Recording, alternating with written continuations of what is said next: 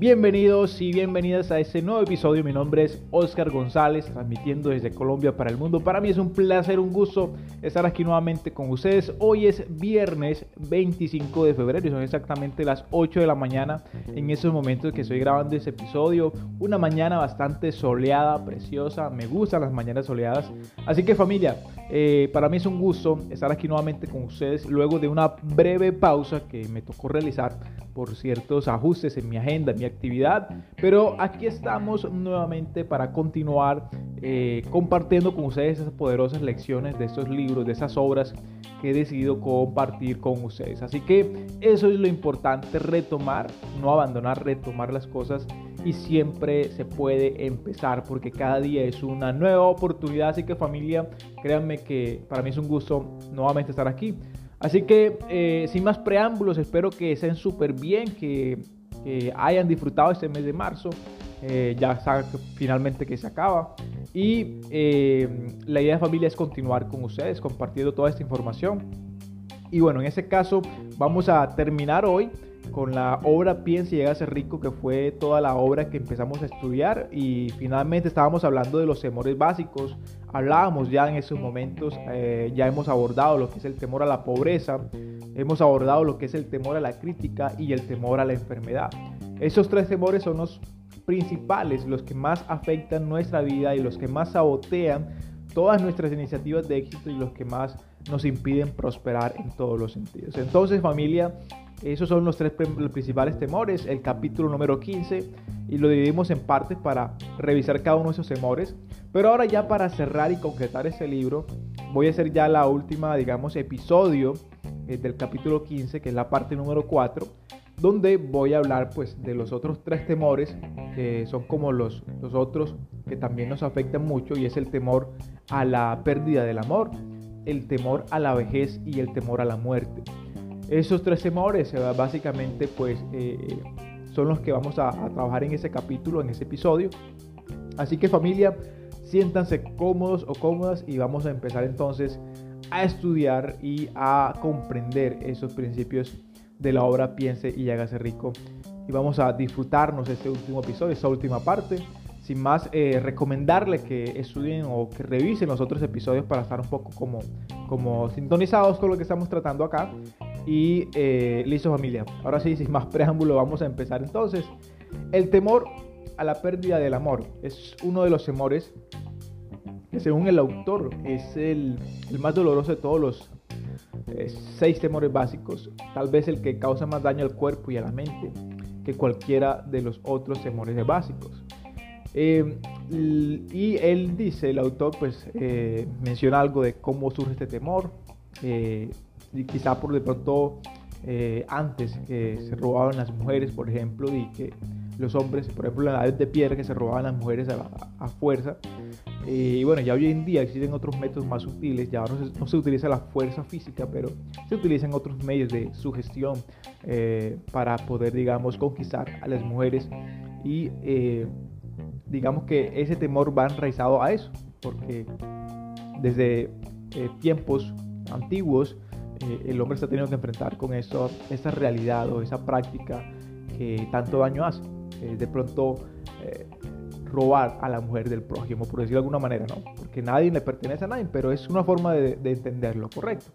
Entonces, él dice que de hecho las, las mujeres en este caso son como las más susceptibles a ese temor y es, y es fácil explicarlo, pues debido a que la mujer desde, desde tiempos antiguos también, claro está, ha, digamos, conocido o se ha visto, eh, digamos, afectada porque ha descubierto que el hombre es polígamo por, por naturaleza.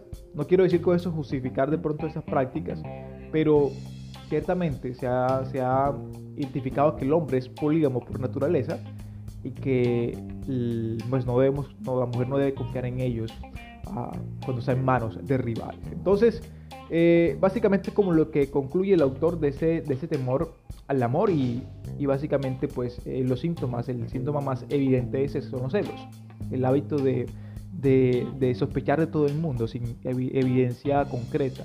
¿sí? Entonces eh, son los síntomas que hay que trabajar. Y el otro temor que él menciona es el temor a, la vejez, que es, digamos, eh, ese temor que naturalmente nos da llegar a una edad avanzada y perder nuestra libertad, tanto económica como, como física, ¿sí? vernos limitados de alguna manera o, digamos, ser sumamente frágiles a cualquier, digamos, acción de nuestros semejantes que no sea eh, positiva. Entonces, eh, en ese sentido, ese temor a la vejez también es otro temor que, que nos afecta. Sin embargo, eh, el autor nos recuerda que, que, la vejez realmente es uno de los periodos más fructíferos, de alguna manera, desde los 40 hasta los 60 años. Es el periodo más fructífero de, del hombre, digamos, a ciertos estudios lo han revelado. Que bueno, no se debe temer tanto la vejez, pero sí se deben tomar sus precauciones para que al final pues tengamos una vejez cubierta a nivel económico y, que bueno, básicamente compensemos esa falta de pronto de, fuerza o vitalidad que naturalmente pues la vejez experimenta. Y el otro temor es el temor a la muerte, eh, que justamente pues es el temor al más allá, a lo que hay más allá de pronto de la muerte, el temor a, a dejar de pronto a nuestros seres queridos, a, a, no tenerlos más la oportunidad de estar con ellos. Eh, es un temor también natural, pero muchas veces eh, le tenemos mucho miedo al más allá, a lo que pasará después de la muerte, si hay un infierno, si hay un, o si hay un cielo. Entonces, pero bueno, se, se ha descubierto al final y al cabo de que que todo es materia y energía y que la materia y la energía no se destruyen. ¿sí? Entonces, creo que aquí, digamos, como aporte personal, el infierno se vive aquí en la tierra, aquí mismo se paga todo eso, y, el cielo también lo podemos experimentar aquí en la tierra cuando actuamos eh, correctamente y basados en valores concretos. Entonces, eh, la materia ni la energía se destruyen, por lo tanto, eh, cuando la muerte se puede ver como un proceso de transición de transformación de esa energía o de esa materia, pero que finalmente no se destruye. o lo peor que puede pasar, o más bien digamos el, el escenario más posible, eh, es un sueño profundo. Y, bueno, realmente no hay nada de malo en un sueño profundo. Entonces, básicamente el autor nos exhorta a, quitarle eh, miedo o quitar ese temor de nuestra vida a la muerte, entenderla como una transición y, y entender, digamos, de que de que no es una muerte definitiva en sí, sino que es una transición a otro estado diferente. Entonces familia, esos son los tres temores, los últimos con los que el, autor concluye. Y eh, yo quisiera eh, terminar acá ya, ir como redondeando un poco toda esa idea. Y es que eh, esos seis temores al final lo que nos generan es un estado de preocupación constante, ¿sí? porque pasamos pensando en ellos y esto genera preocupación. Y eh, la preocupación eh, al final también eh, pues es, resulta también de la indecisión. Con, tantos temores o con ese, digamos, ese hábito de, de pensar en esas cosas, generalmente terminamos indecisos. A veces no sabemos qué decisiones tomar y la indecisión, recuerden, es algo que, que también afecta o sabotea nuestras intenciones de, de, explotar nuestro potencial.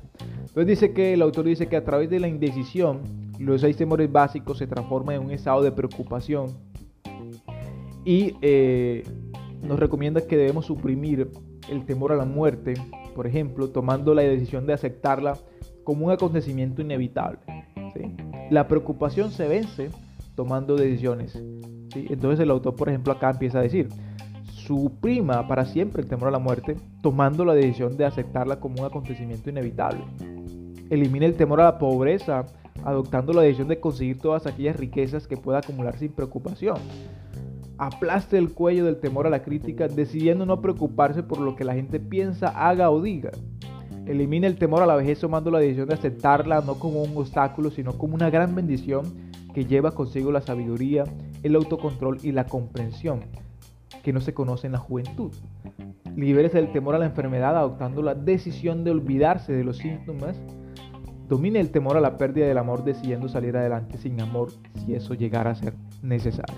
Entonces, él aquí nos llega, nos, nos insorta, dice que matemos la costumbre de la preocupación en todas sus formas, tomando la decisión general de que no hay nada en la vida por lo que valga la pena preocuparse. Con esa sencilla decisión, alcanzará usted serenidad, paz mental y claridad de pensamiento. todo lo cual le producirá felicidad. Qué, qué poderoso, ¿no? Tome la decisión general de que no hay nada en la vida por lo que valga la pena preocuparse. Como dicen por allí, para todo hay solución menos para la muerte. ¿Ah? Entonces, eh, e incluso para la muerte, la, la, solución es decidir desde ya que es algo inevitable, que es lo más seguro que nos puede pasar y que, que, es lo peor que podría pasar. Entonces, familia, eh, ese son, digamos, como lo que aborda el autor. Eh, importante para vencer estos temores, tomar la decisión, digamos, de, de, aceptarlos, de, de optar por una acción más deseable frente a ellos. Y finalmente, eh, para cerrar con broche de oro, dice el autor, la única cosa sobre la que usted tiene control absoluto. ¿Quiere saber usted sobre la, cuál es la cosa sobre la que tiene absoluto control? Usted dispone de un control absoluto sobre una única cosa, sus pensamientos. Se trata del hecho más significativo e inspirador de todos los conocidos por el hombre. Refleja la naturaleza divina del hombre. Esa prerrogativa es el único divina, es el único medio de que usted dispone para controlar su destino. Si no logra controlar su mente, puede estar seguro de que no logrará controlar nada más. Si tiene que ser descuidado en lo que se refiere a sus posiciones, a sus posesiones, deje que sea en relación con las cosas materiales. Su mente, eso es muy importante, su mente es su posesión espiritual. Protégela y utilízala con todo el cuidado al que tendría derecho la realeza divina. Para ese propósito se le dio la fuerza de voluntad. Familia, les repito, su mente es su posición espiritual más importante. Protéjala y utilícela con todo el cuidado que tendría derecho la realeza divina. ¿Cómo protegemos nuestra mente? Evitando cualquier tipo de influencia negativa. Evitando cualquier tipo de autosugestión o sugestión negativa en nuestras vidas. Porque todo lo que aceptamos como verdad termina convirtiéndose en una realidad. El control mental es el resultado de la autodisciplina y el hábito. O usted controla su mente o esta lo controla usted. No hay compromisos ni términos medios. El método más práctico de todos para controlar la propia mente. Fíjense bien, eso es muy importante. El método más práctico de todos para controlar su propia mente es el hábito de mantenerla ocupada con un propósito definido, apoyado por un plan, un plan concreto. Familia, sin la existencia de ese control, el éxito no es posible. Así de sencillo familia y quiero que le quede ahí bien claro esa parte. Así que familia, este ha sido el último capítulo de la obra Piensa y hágase rico de Napoleón Hill. Espera que puedan comprar el libro, si lo tienen, leerlo, devorar ese libro y tenerlo siempre como una referencia de éxito en sus mesas de noche. Lo puedan leer las veces que sea necesario y comprender esos principios. Familia, para mí ha sido un gusto, un placer haber compartido toda esa experiencia, esas lecciones de esta obra tan importante como lo es Piense y hágase rico de Napoleón Familia, nos vemos en un próximo episodio, o más bien nos escuchamos en un próximo episodio para continuar con la siguiente obra que vamos a estudiar, que en este caso la obra que quiero traer a colación es Los secretos de la mente millonaria de Tirhard Hecker va a ser la próxima obra. Así que prepárense porque lo que viene también es material del bueno e inspirador y útil. Así que nos vamos con Los secretos de la mente millonaria, que es un libro también potente. Así que familia, feliz fin de semana, que lo disfruten y nos vemos en un próximo episodio. Éxitos y bendiciones. Y recuerden que la vida es demasiado corta para hacerla pequeña. Nos vemos. Chao, chao.